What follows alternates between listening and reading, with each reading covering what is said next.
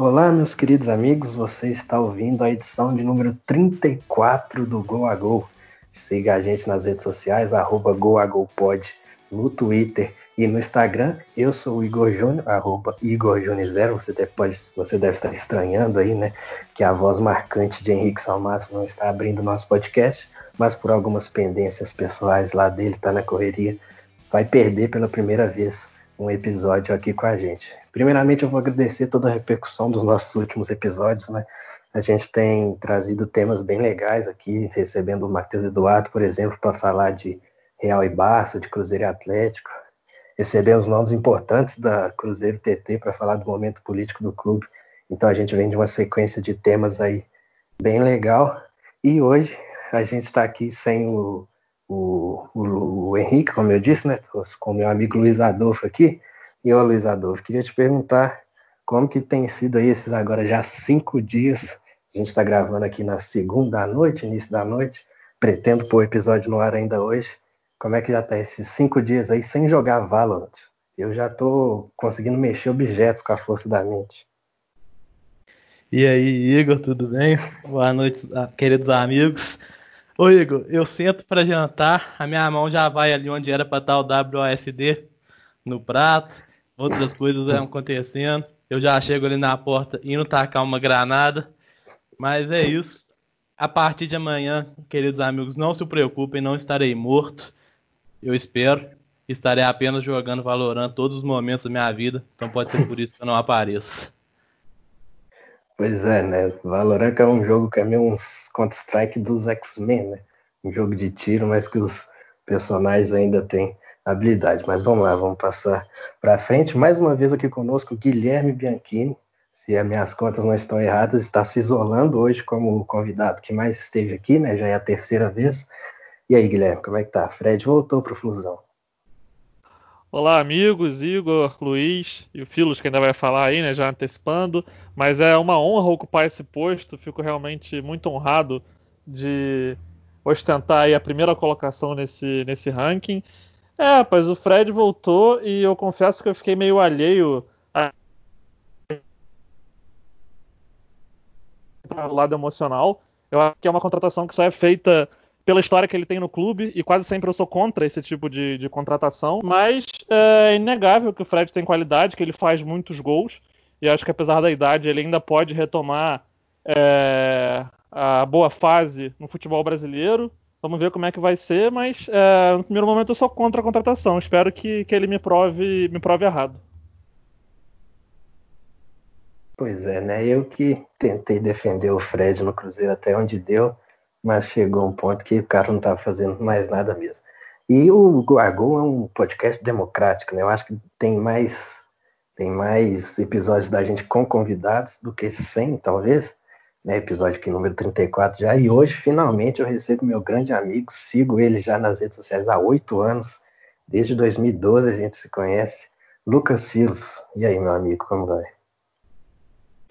Fala Igor, Luiz, Gui. Pô, prazer estar aqui com vocês. A gente estava combinando isso aí faz um tempo. Que bom que agora deu e como você falou, muitos anos de caminhada aí já, muitos anos em vários lugares, a gente tudo dividindo aí o mesmo, o mesmo espaço e é legal ver cada um crescendo e tal. Então, prazer estar participando de mais um projeto, né, de tantos. Gui também que eu já já dividi também espaço, digamos assim, com ele, né?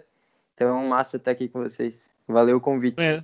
Conhecemos juntos o Rafael Oliveira e dividimos esse grande momento de nossas vidas. Pois é, chegamos juntos na ESPN. É isso que eu ia falar, né? É meio que uma mini reunião aqui do, IS, do finado ISPNFC, do saudoso, né? Que a gente, eu cheguei um pouco atrasado, mas vocês chegaram aí juntos né, lá na emissora. Pois é, e pior que a gente chegou junto é, tanto em tempo, acho que foi parecido, e lá no dia que a gente foi participar também, cheguei na recepção lá e o Gui tava chegando na mesma hora também, então é isso aí. Muito legal, né? É, aqui, quando a gente vai pensar os nossos temas para os episódios, a gente dificilmente simplesmente pega alguma coisa que aconteceu e comenta ela. Né? A gente geralmente pega algo atual e transforma numa pauta um pouco mais complexa, né? E é isso que a gente vai falar hoje. A gente, o futebol aí já voltou na Alemanha, principalmente, já há umas três semanas, e a gente não tinha falado nada sobre ainda, mas hoje a gente vai falar sobre a questão dos jogos serem sem torcida e possíveis impactos técnicos, né? Que isso pode ter havido nos jogos, além da questão de já ser um pouco injusto mesmo, né? Você ter três quartos do campeonato tendo jogos como mandante visitante e tendo outros sem torcida, que é basicamente um campo neutro. Então hoje o nosso tema vai ser o impacto técnico que os jogos sem torcida podem ter.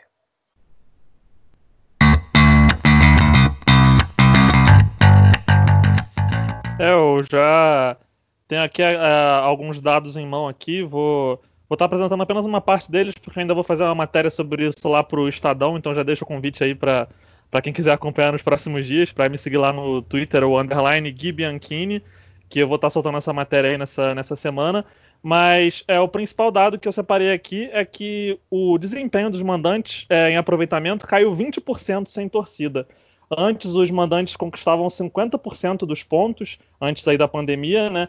E agora sem torcida eles conquistaram apenas 31%. Então aí uma queda de, de quase 20% no aproveitamento, que acho que deixa claro como deixa claro o impacto da torcida no estádio, né? Principalmente na, na Bundesliga que registra aí as maiores médias de público entre as principais ligas.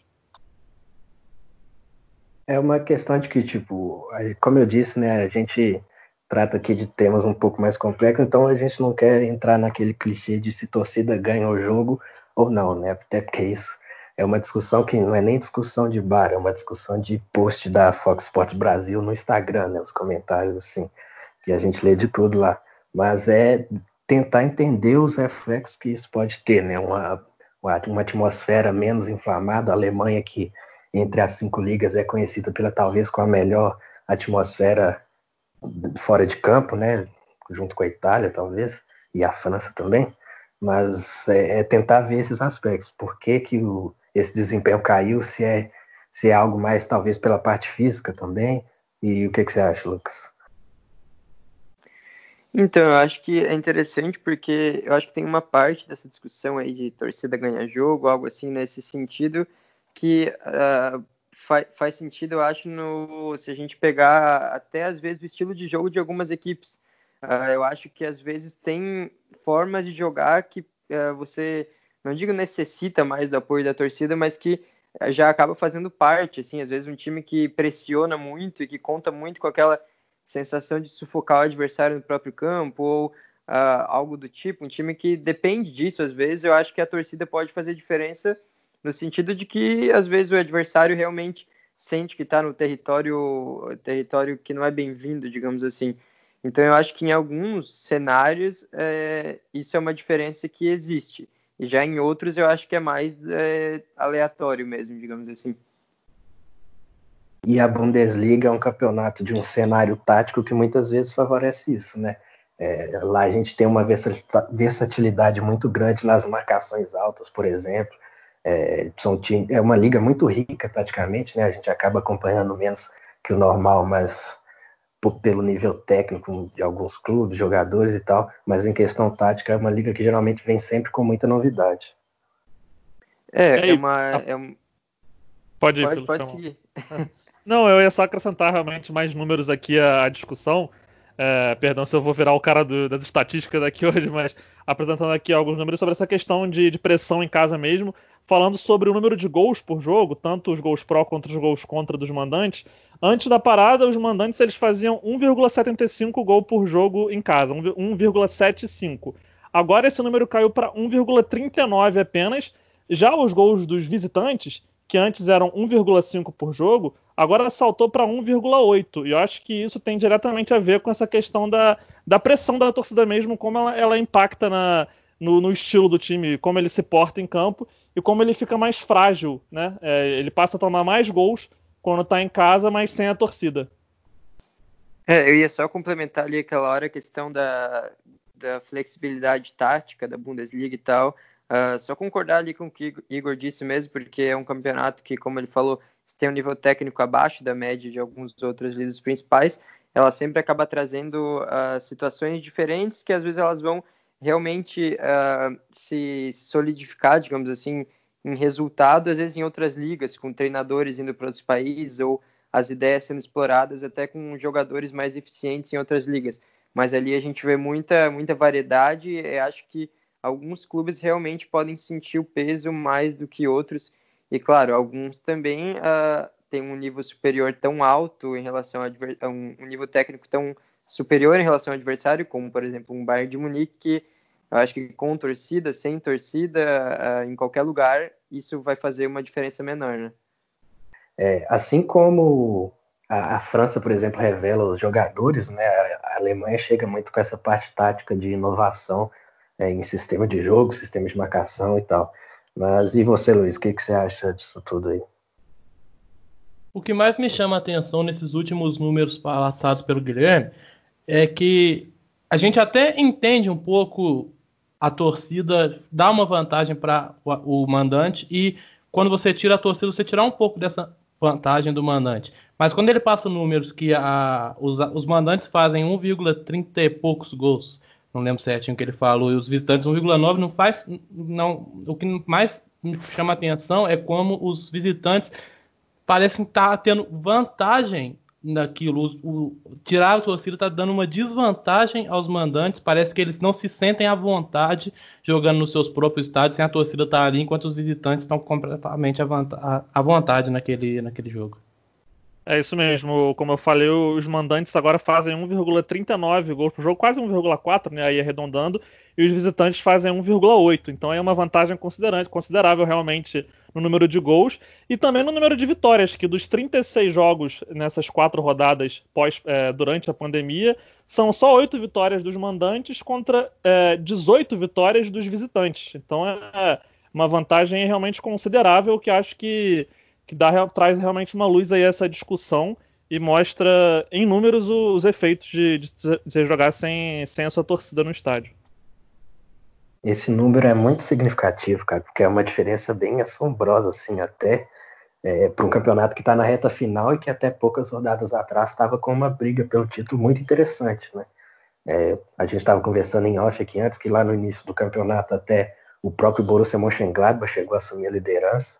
Aí depois que, que o Bayern trocou de treinador, a coisa ficou mais restrita ao Bayern, ao Dortmund e ao RB Leipzig também. Mas é isso, né?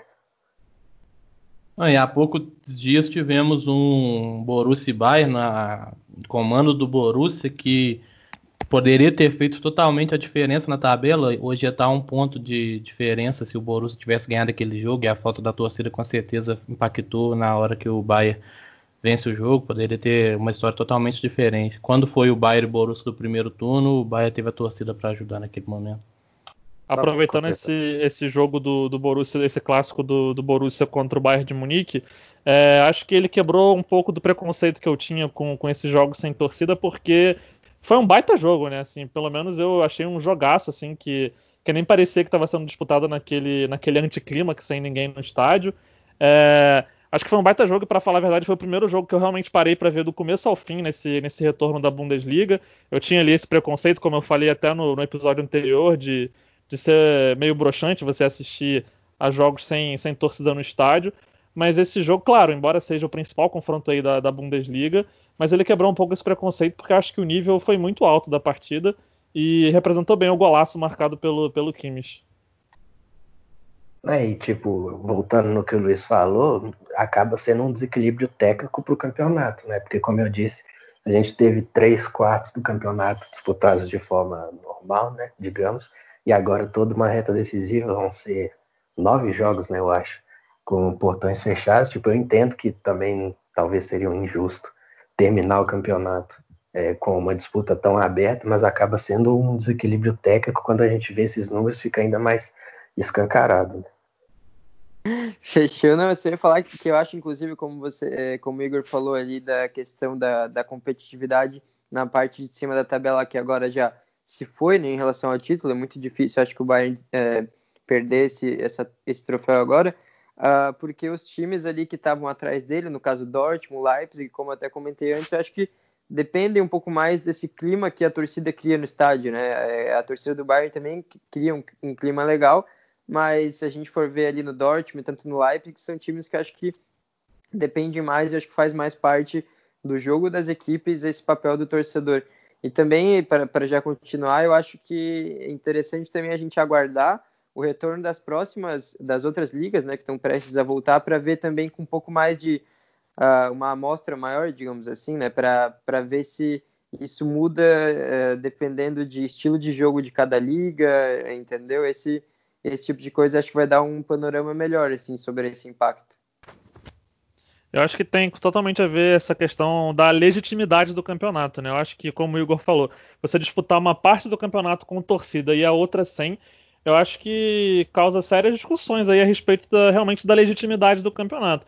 Acho que é, era um caminho natural que o Bayern fosse campeão, embora não seja possível cravar, mas acho que caminhava para isso mesmo. Só que você tem, por exemplo, é, times que, na comparação, vão jogar mais partidas com torcida do que concorrentes diretos.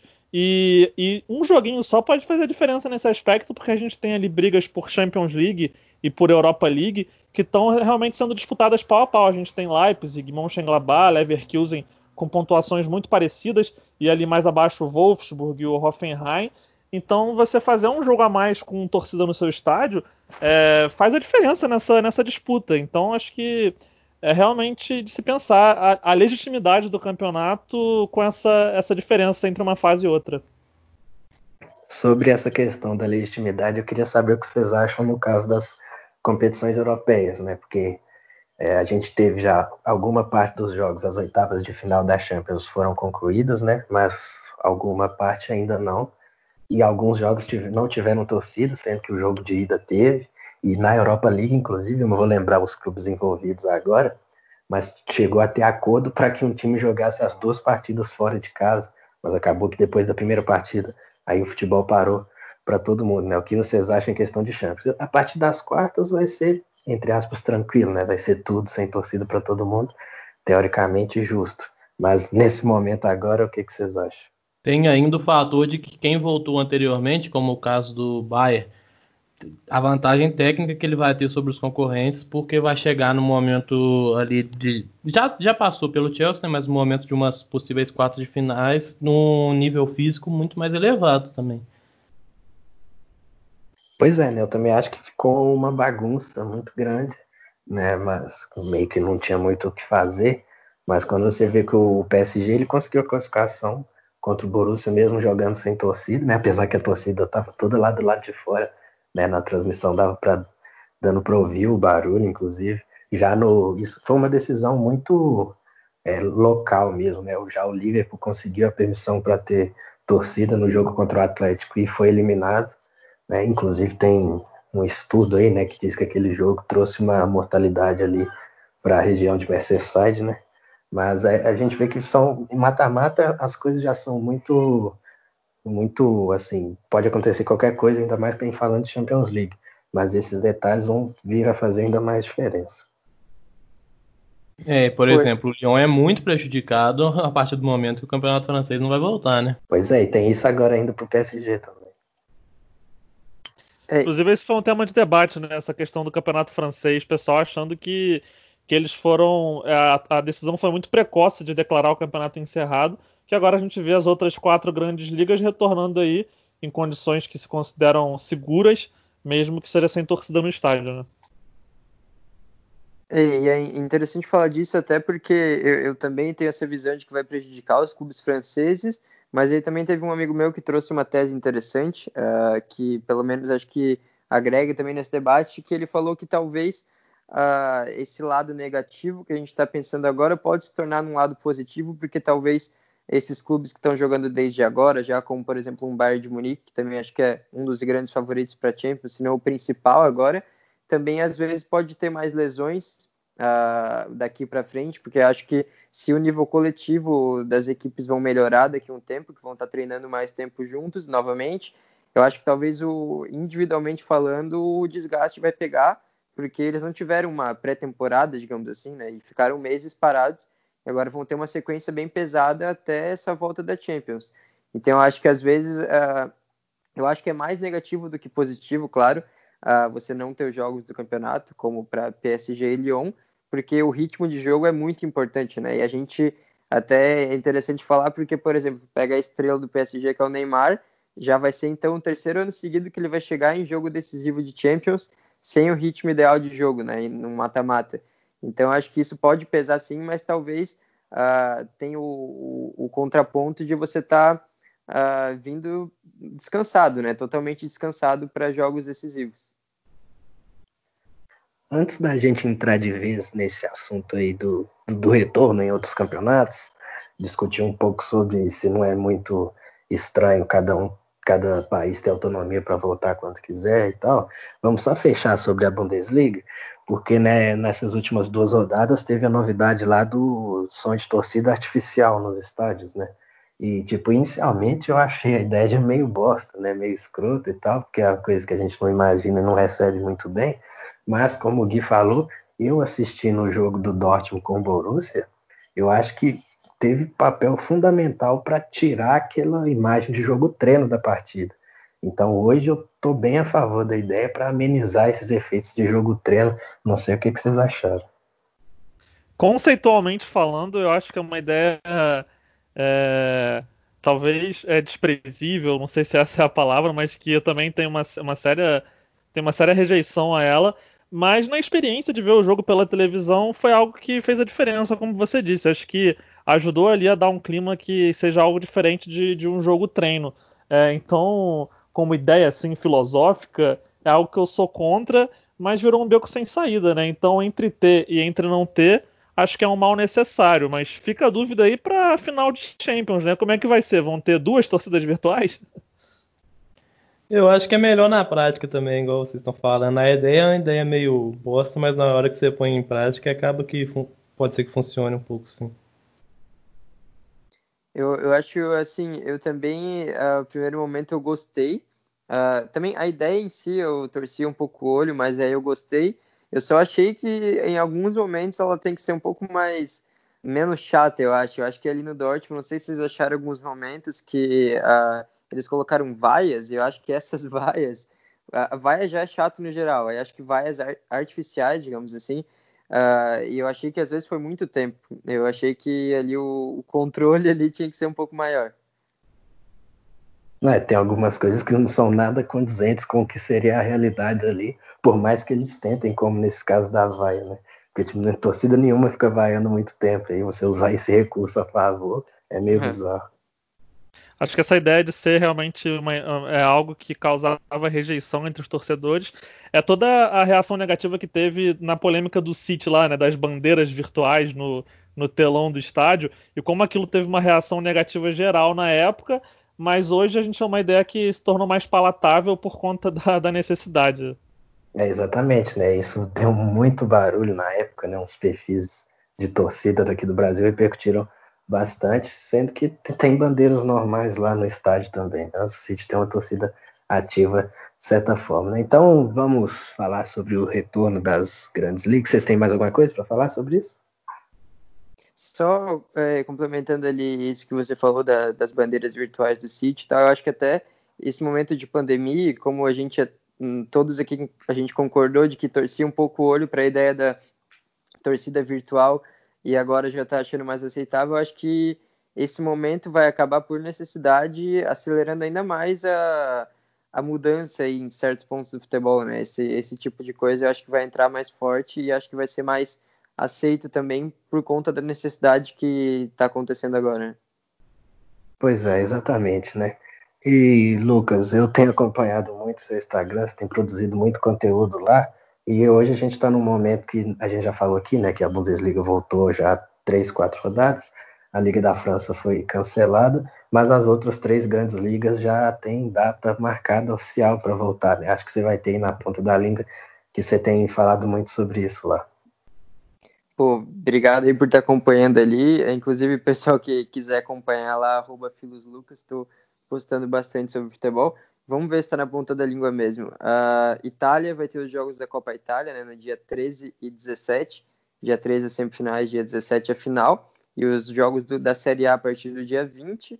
A Espanha a partir do dia 11, quinta-feira, com o clássico Sevilla e Betis, né, que abre.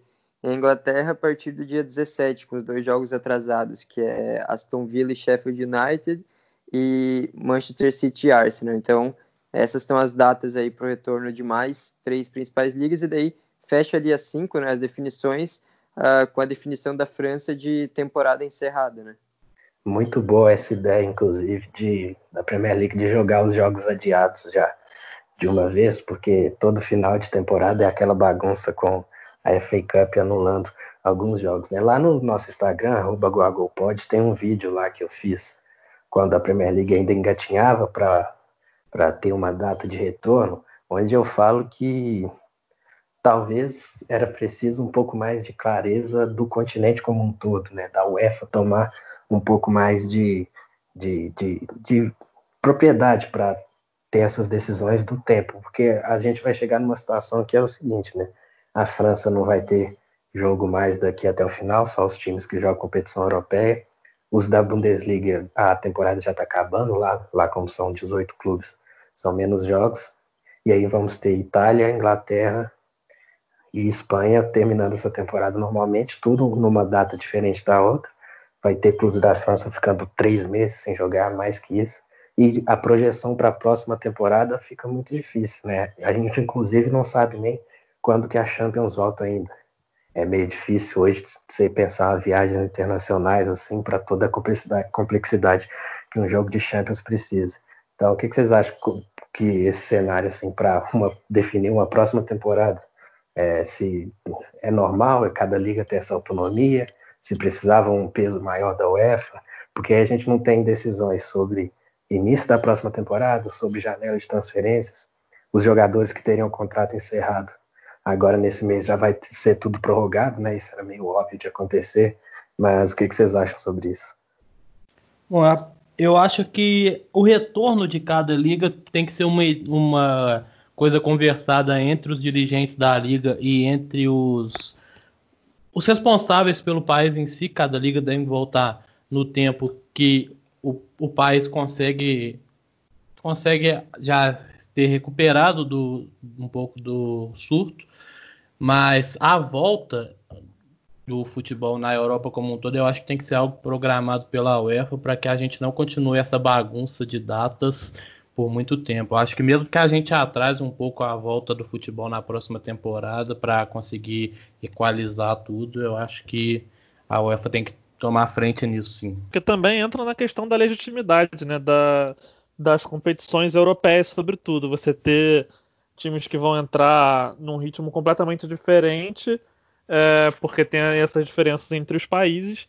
Mas acho que todas essas discussões acabam no mesmo ponto, que é o mal necessário, porque se você precisa retomar o futebol, então acho que essa é a única forma possível. Acaba virando um beco sem saída. Acho que as opções são ou fazer dessa forma, que acaba sendo meio desorganizada num primeiro momento, e a gente chegando lá na próxima temporada pode ser que que crie um padrão que torne algo mais organizado, é, ou você não volta ao futebol, né? Então acho que fica realmente esse, esse beco sem saída.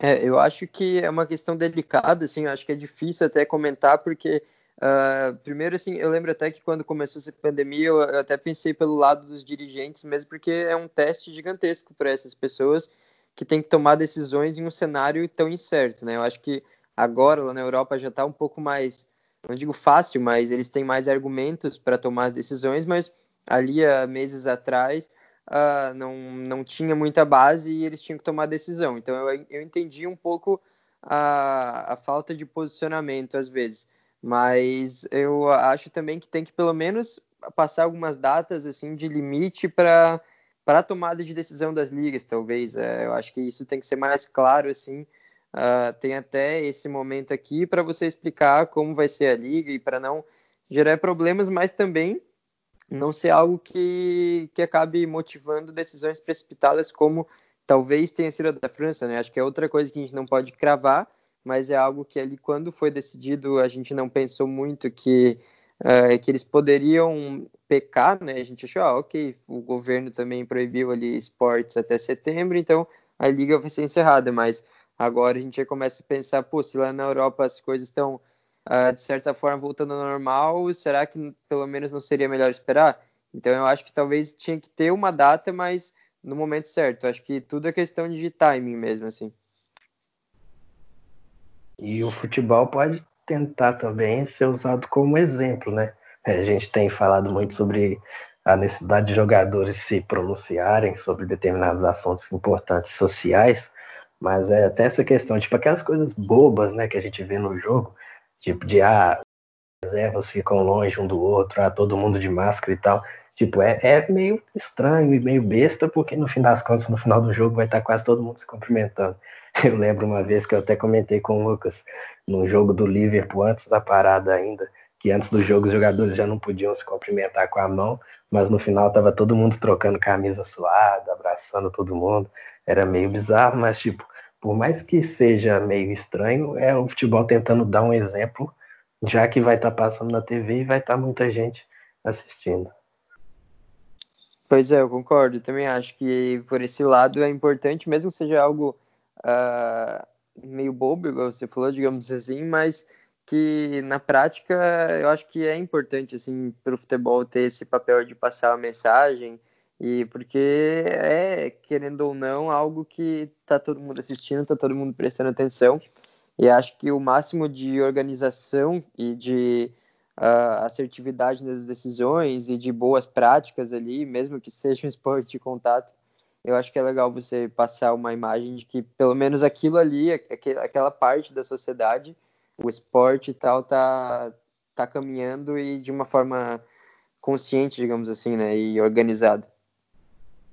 E o fato do, do futebol ser um espelho da, da realidade, né, como a gente gosta muito de dizer, só evidencia realmente como o Brasil está atrasado no combate à pandemia, né? Porque a gente trata como algo é, ok, algo razoável que o futebol volte nesses moldes agora na Europa, mas pelo menos para mim é uma insanidade pensar em retorno ao futebol no Brasil ainda, porque a gente não sabe para onde vai, né? A gente parece que a gente está cavando um buraco cada vez mais fundo aqui no Brasil e soa para mim surreal pensar em, em ter futebol por agora, por um ou de repente até dois meses. Assim, vamos ver como é que, como é que vão ser é, as próximas semanas aí nessa na realidade do vírus no, no Brasil.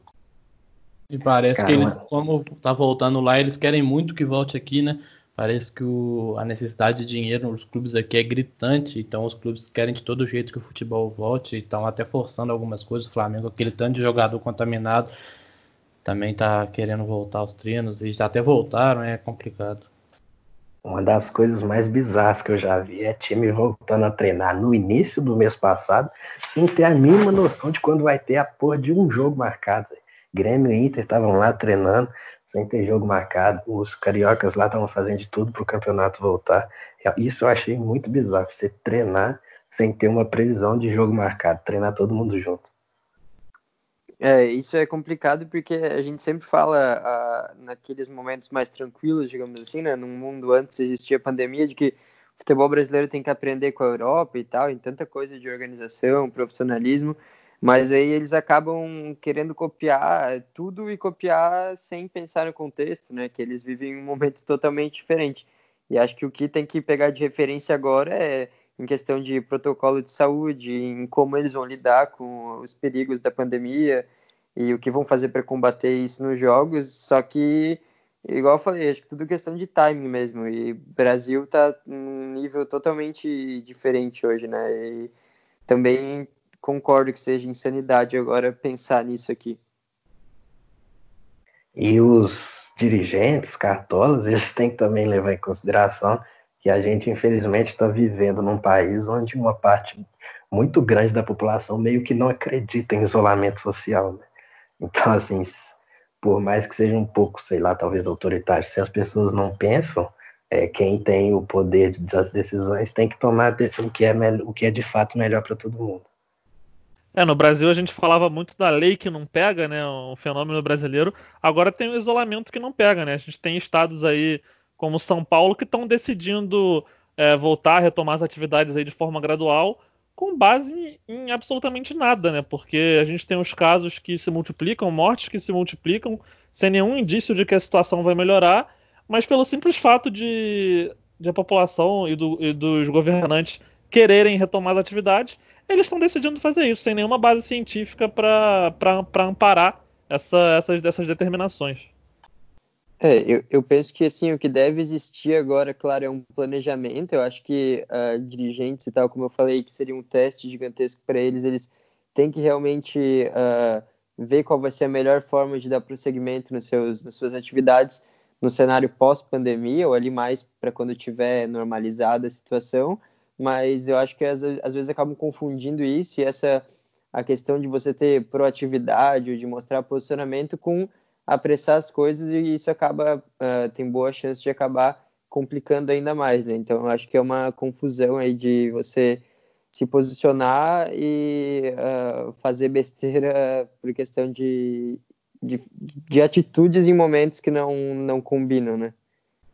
Pois é, né? Hoje um Guago um pouco expresso, né? A gente vem de conteúdos muito densos, episódios longos, né? A gente tentando dar uma segurada hoje, mas ainda sobrou um, um tempinho para falar sobre a Bundesliga dentro de campo mesmo. Já falamos um pouco sobre o clássico Borussia Bayern, falamos sobre a tabela, mas vamos falar um pouco sobre o Bayern, né, que depois da mudança de treinador é, atropelou todo mundo e é uma grande forma do Thomas Miller, né, Filos? Tipo, é um cara que eu gostava muito ali na primeira metade da última década, é, depois vem de anos ali um pouco improdutivos, mas meio que se achou nesse novo Bayern aí recente. Pois é, o novo treinador, né, o Hansi Flick, novo que não é mais novo, ele conseguiu, acho que foi um dos uh, um dos principais pontos elogiáveis dele, porque ele pegou um jogador que ele vinha um pouco desacreditado, até pela própria torcida. Eu acho que ele, ele é ídolo por lá, ele é um cara muito reconhecido, mas acho que até esse tipo de torcedor que costuma apoiar em todos os momentos estava um pouco assim já torcendo um pouco mais os olhos para o Miller, porque ele sempre foi um cara de rendimento, uh, de eficiência, mas que se você às vezes assiste o jogo, você vai, vai analisar ele te tecnicamente, é difícil assim você considerar ele um craque, porque em, em nível técnico, em nível estético, né, eu acho, ele não é dos que se destacam mais, mas ele sabe produzir muito bem o jogo com movimentação inteligente, com passes inteligentes, uh, sem tanto, eu diria, criatividade no sentido de tirar coelhos da cartola, de fazer coisas mirabolantes, mas uh, fazer o, o básico, não digo nem o básico, mas fazer coisas eficientes de forma excepcional. E ele conseguiu recuperar esse jogador do ponto de vista mental também. E eu acho que o Miller também, ele é um das, daqueles caras da velha guarda, do Bayern e tal. Tem muito uma questão tradicionalista lá, eu acho. E foi um treinador que conseguiu voltar aquela sensação de ser um Bayern vertical, um Bayern dominante, um Bayern que, que consegue sufocar os adversários com um estilo de jogo próprio, né? uh, que não é um estilo de jogo assim que a gente fala, ah, o Bayern joga de forma tal e você já pega uma referência de outra liga, você vê o Bayern, as melhores versões do Bayern, você fala é um estilo muito original, assim, então eu acho que esse ponto também fez a diferença para que jogadores como o Miller, que são muito é, de, dessa ala tradicionalista, digamos assim, voltarem a render, né? Sendo aqui a voz da corneta, o Miller não viu a cor da bola no Bayern Borussia, né? Eu tava, tava vendo o jogo, você via ali um jogo em ritmo alucinante, com trocas de passes, muitos contra-ataques também. E o Miller foi quase um espectador da partida, assim como também foi bem decepcionante né, a atuação do Haaland, que acabou saindo por lesão, nem atuou nessa, nessa última partida do Borussia Dortmund, né? Mas deixo aqui meu comentário corneteiro para a atuação do Miller no, no clássico. Falando um pouco que... de Dortmund, eu tenho. Por que, que o Sancho está sendo reserva? Alguém que acompanha mais de perto e saiba me informar melhor. O cara é o melhor do time e não tá jogando. Entrando no segundo tempo. É porque na, na primeira partida ele tava com um problema muscular. Aí ele foi pro banco. E aí, como o time tava. ganhou as duas primeiras partidas depois da volta, ele foi continuando no banco para ver se encontrava a melhor forma. Até faz um pouco de sentido, mas um jogo como um Bayern e Dortmund que pode decidir o campeonato, você não pode ter os seus melhores jogadores no banco. É, e até tanto que quando a casa caiu, ele já entrou rapidinho, né? Bom, sobre o Miller, só para finalizar, eu tenho um carinho especial por ele, porque quando chegou a, a Copa do Mundo de 2010, eu não conhecia aquele elenco da Alemanha. Eu não conhecia ele, o Ozil, o Kedira, e foi um time que jogou muita bola naquela Copa. Então, eu meio que sempre guardei um carinho. E nessa Bundesliga ele está com 18 assistências já, né, em 29 rodadas. E está perseguindo aí o recorde do Kevin De Bruyne, que jogando pelo Wolfsburg em 15 e 16, deu 21 assistências e tem o recorde aí da Bundesliga. Bom, o Bayern é o líder com 67 pontos, Borussia Dortmund segundo com 60, RB Leipzig o terceiro com 58 e o Mönchengladbach o quarto com 56 e que está na briga aí com o Leverkusen pela vaga na Liga dos Campeões, né? O Leverkusen que também tem 56 pontos. Na Liga Europa, além do Leverkusen nesse momento, que é o quinto, tá lá o Wolfsburg, que já ficou um, pouco, um pouco para trás com 42 pontos, e o Hoffenheim também está nessa briga com 42. Né? Esses são os, esse é o cenário da Bundesliga, que ainda tem cinco rodadas para terminar. E falando sobre mais esses times médios, o que, que vocês acham aí do RB, RB Leipzig, né, que foi muito bem contra o Tottenham na Champions? E o que, que vocês acham? Eu, eu acho o Leipzig, o Leipzig um dos três times ali que são realmente a nível de fazer bons duelos na Europa da Bundesliga, como até provaram na Champions, uh, passando pelo Tottenham, né? Agora aguardem a definição de quem vão enfrentar nas quartas de final. Então eu acho que, assim como o Dortmund e o Bayern, eles são times de um, um patamar acima ali dos outros. Eu acho que eles conseguiram subir esse nível com a contratação de bons jogadores e também com a contratação de um treinador excelente, né, que é o Nagelsmann. Então, eu acho que eles já subiram de patamar e daí desses times ali que estão um pouco abaixo, mas também são interessantes, o Gladbach e o Leverkusen, eu acho que se equiparam bastante, eu acho que uh, ambos têm pontos fortes e pontos fracos, assim, bem visíveis, mas o Leipzig, ele é, é mais firme, digamos assim, né, nas suas atuações, mesmo que uh, tenha pontos fracos também, como às vezes uma defesa que dá espaços uh, mais do que deveria, eu acredito, até como hoje a gente viu no jogo contra o Colônia, não sei se vocês assistiram, mas é uma produtividade ofensiva muito mais constante, uh, jogadores uh, do meio para frente ali muito mais, eu acho que qualificados e também regulares. Falando sobre esses jogadores, a gente tem um caso bem específico do futebol europeu, que é o caso do Dani Olmo, né? Que é um jogador espanhol, mas que ficou é, por muitos anos escondido na, por muito tempo escondido na Croácia e foi, acho que, uma baita contratação, foi um achado do Leipzig. Ele chegou a ser é, sondado pelo Barcelona, mas acho que o Leipzig, além de ter um retorno técnico muito interessante com ele, vai conseguir vender muito bem também, né? Sem falar no Timo Werner, que eu acho que já, já tá na hora dele ser considerado como um dos principais atacantes aí do futebol europeu e quem sabe dar um salto maior na carreira a partir da, da próxima temporada. O, o Leipzig estava no Zagreb e quase classificou esse time sozinho para a próxima fase das Champions em um grupo que tinha Atalanta e Shakhtar que são times consideravelmente superiores. Mas só para acrescentar aqui falando um pouco do Leverkusen, ele está nas oitavas ainda da Europa League e venceu fora de casa, então por 3 a 1 então vai passar provavelmente para as quartas e pode ser um dos que incomode um pouco Internacional United nessa, nessa briga aí. Além do Olmo, Leipzig também recebeu o Angelino, né? Que é um lateral que muito ofensivo que ninguém entendeu muito bem quando o City pegou ele de volta, né? Depois de um tempo na Holanda. Guardiola não soube extrair o melhor dele, né? Eu acho que aí entra mais na culpa do Guardiola do que do jogador especificamente, né? Porque poucos laterais estão dando certo com o Guardiola, né? Só o Kyle Walker que está trazendo algum retorno já, mas mesmo assim é muito criticado. Mas o Angelino caiu como uma luva né, nesse esquema. É um cara que flutua muito bem ali pelo flanco esquerdo, né, corre muito, dá assistências. Hoje mesmo ele deu uma assistência nessa partida do Leipzig. Então, é um cara que, que ele vai ter que se adequar a esses times médios, né? Dificilmente vai ter espaço no City mais uma vez mas vai ser muito bom jogador sempre, assim como foi no, no PSV e está sendo agora no Leipzig também.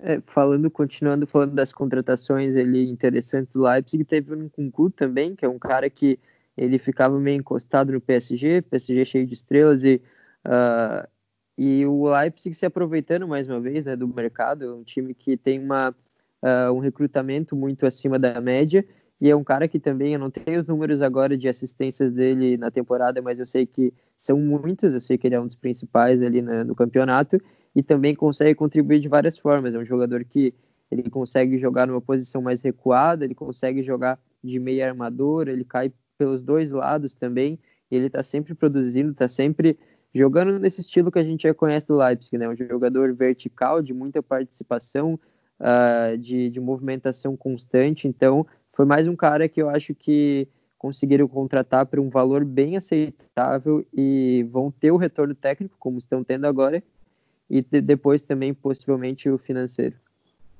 Então a gente vai ficando por aqui, né? Já já eu vou chamar a vinheta para a dica da semana, mas já aproveitar para agradecer a participação dos amigos, né? Um bate-papo bem legal sobre um tema atual novamente. A gente tinha apel, vinha apelando muito aqui para nostalgia, né? Não só a gente, né? Tem muitos muitos conteúdos que estão sendo produzidos aí pela internet tem sido nessa vibe de nostalgia, de top 10 da última década, essas coisas assim. Mas aí falamos sobre Bundesliga, sobre futebol europeu de um modo geral, sobre essa questão dos jogos sem torcida terem impactos técnicos ou não. Mas então, Guilherme, muito obrigado mais uma vez. As portas estão sempre abertas e é isso, valeu. Valeu, Igor, valeu, Henrique Filos. É sempre um prazer estar por aqui. E em breve estou de volta. Então é realmente um até logo. Pois é, realmente, né? A gente tem um episódio aí sobre a Chapecoense em pauta em breve aí para vocês. Lucas, grande amigo, obrigado pela participação, por conseguir esse tempo aqui para falar com a gente. Sempre bom falar de futebol europeu com você. E espero que quando a Champions volte, a gente converse mais uma vez por aqui. E a gente está sempre disponível aí também para o que você precisar. Muito obrigado, Igor. Também Gui, Luiz, prazer participar aqui com vocês pela primeira vez. Espero que seja a primeira de muitas, então. E é isso aí, esperando aí, então a, o retorno de mais ligas. Uh, feliz com o sucesso de vocês aí também e estamos aí para o que precisar e para a próxima. Um abraço aí para todo mundo. Luiz Adolfo, até amanhã no Valorant. Te espero amanhã, 9 horas da manhã, no nosso querido Discord. É isso, né? Então vamos para a dica da semana.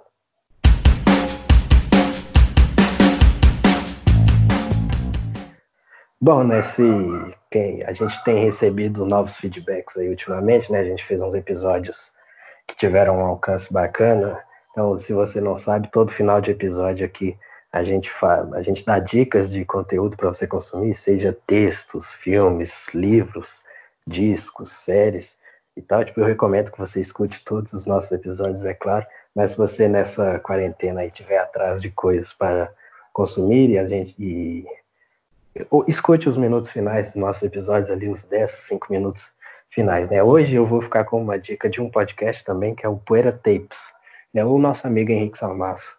Ele já escreveu no Medium dele um tempo atrás sobre o Phil Anselmo, que é um vocalista da banda Pantera, né? Da ex-banda Pantera, que teve atos racistas, né, até nazistas, né, saudações nazistas, e ele escreveu um texto falando sobre até que ponto separar a arte do artista, né, esse tipo de coisa, e tá lá no Medium dele, né, só você pesquisar lá, né, medium.com.br henricarei1, né, que tá lá, mas o, a galera do Poeira Tapes, né, que é um podcast apresentado pelo meu amigo Marco Túlio Baiman, eles trouxeram também uma discussão sobre isso em duas partes, né? Até que ponto separar a arte do artista, enquanto ouvintes, né? E enquanto mídia, né? Que eles também receberam lá um convidado que tem um blog famoso de rap no Brasil. Então eles abordam mais essa pela cena do rap nacional e internacional também. É uma cultura que eu gosto bastante nessa cultura de rua e tudo. Então foi um bate-papo bem legal lá de duas partes. Quem, quem que se interessar é só procurar aí no Spotify Poeira Tapes. Fico com vocês agora. Ô Igor, talvez você vá concordar comigo, cada vez mais fica difícil a gente achar algumas dicas, porque já são mais de 30 episódios sempre indicando aqui. Algumas coisas podem ser que se repitam, e esse filme que eu vou indicar, pode, eu, acho, eu acho que vai se repetir, acho que a gente já chegou a indicar ele por aqui, mas no contexto atual é muito importante que as pessoas tenham visto esse filme, que chama Infiltra, Infiltrado na Clã, então é um filme excelente que eu recomendo para todos aí. Pegando o gancho das discussões sobre o racismo, é, eu vou indicar a série da Netflix Olhos que Condenam. É um verdadeiro soco no estômago. É, é bem pesada a série. Ela, ela mostra um caso de, de cinco jovens negros do Harlem que foram incriminados pela polícia em um caso no Central Park, na década de 80, salvo engano. E então são só quatro episódios, mas é até difícil de você ver episódios seguidos, porque, como eu falei, é muito, muito forte. Você realmente é, sente uma dor quase física é, vendo ali aquelas cenas que são. É, então, realmente fica essa dica aí para aproveitando esse tema que está tá sobre ampla discussão no momento. E uma outra dica que eu deixo é vai ser até meio clichê, mas é o último arremesso da série que fala sobre a reta final do Chicago Bulls vencedor da, da era do, do Michael Jordan. Ela é um documentário bem legal que mostra ali algumas imagens de bastidores né, bem, bem, interessantes. E, e, fala também sobre, enfim, mostra tudo sobre a mentalidade vencedora do Michael Jordan, né, tudo que, que moldou ele como o principal atleta de basquete de todos os tempos, mas também fala de outros casos ali como questão do Scottie Pippen, que tinha discussões salariais ali, porque ele era um dos principais jogadores, mas ganhava um salário muito abaixo do que tinha todas as discussões ali, as picuinhas internas, que, acaba, que apesar de tudo não impediram que esse fosse um dos times mais vencedores da, da história da NBA. Então, é, uma dica é Olhos que Condenam, a série da Netflix, e a outra também da Netflix, O Último Arremesso, The Last Dance, no nome original. Bom, finalizando, já que o Igor liberou aí, vou vender meu peixe também aqui, o arroba Filoslucas. Tenho também tem conteúdo por texto, Uh, vídeo no YouTube também eu estou fazendo, se pesquisar Lucas Filos lá. No Instagram é arroba Lucas também. Então eu estou postando lá diariamente conteúdo sobre futebol, seja IGTV, enquetes, alguns vídeos aleatórios falando de temas do dia. Quero fazer umas lives também a partir dessa semana. Então, quem, quem quiser acompanhar lá é futebol geral, com foco no europeu, que é o que eu acompanho um pouco mais. E também, para ter algo diferente, eu recomendo um, um site que é, é de assinatura e tal, às vezes ele fica um pouco caro se a gente fizer a conversão, mas que é um site que acho que todo mundo já deve ter ouvido falar, que é o The Athletic, que eu assinei faz um tempo, e tá valendo a pena, que tem um conteúdo bem, uh, bem profundo, assim, é para quem gosta de ler mesmo, porque os textos são gigantescos, tem que tirar um tempinho do teu dia para ler, mas tem umas matérias bem interessantes lá, informações que a gente não tem um acesso tão fácil aqui no Brasil. Então eu deixo essas duas dicas aí pro pessoal. Grandíssimo Sam Lee trabalha no The Athletic desde que o site saiu. Um dos maiores nomes do City nos últimos tempos. Grande jornalista, gosto muito. Já conversei com ele. É, antes de finalizar, só falar que lá no nosso Twitter, arroba GoAGoPod, tá rolando a enquete para vocês decidirem qual vai ser o tema do terceiro capítulo da nossa minissérie, né, Rivalidades Marcantes já falamos de Real e Barça, de Cruzeiro e Atlético, e aí tem lá uma enquete com três opções para você votar, você ainda tem cerca de 48 horas para votar lá. É, Bayern e Borussia está ganhando, mas se, se você tem outra preferência, vai lá e vota que ainda dá tempo de reverter. Bom, agradecer mais uma vez os amigos, Luiz, sempre um prazer, Guilherme, Lucas, tamo junto, até semana que vem, valeu galera.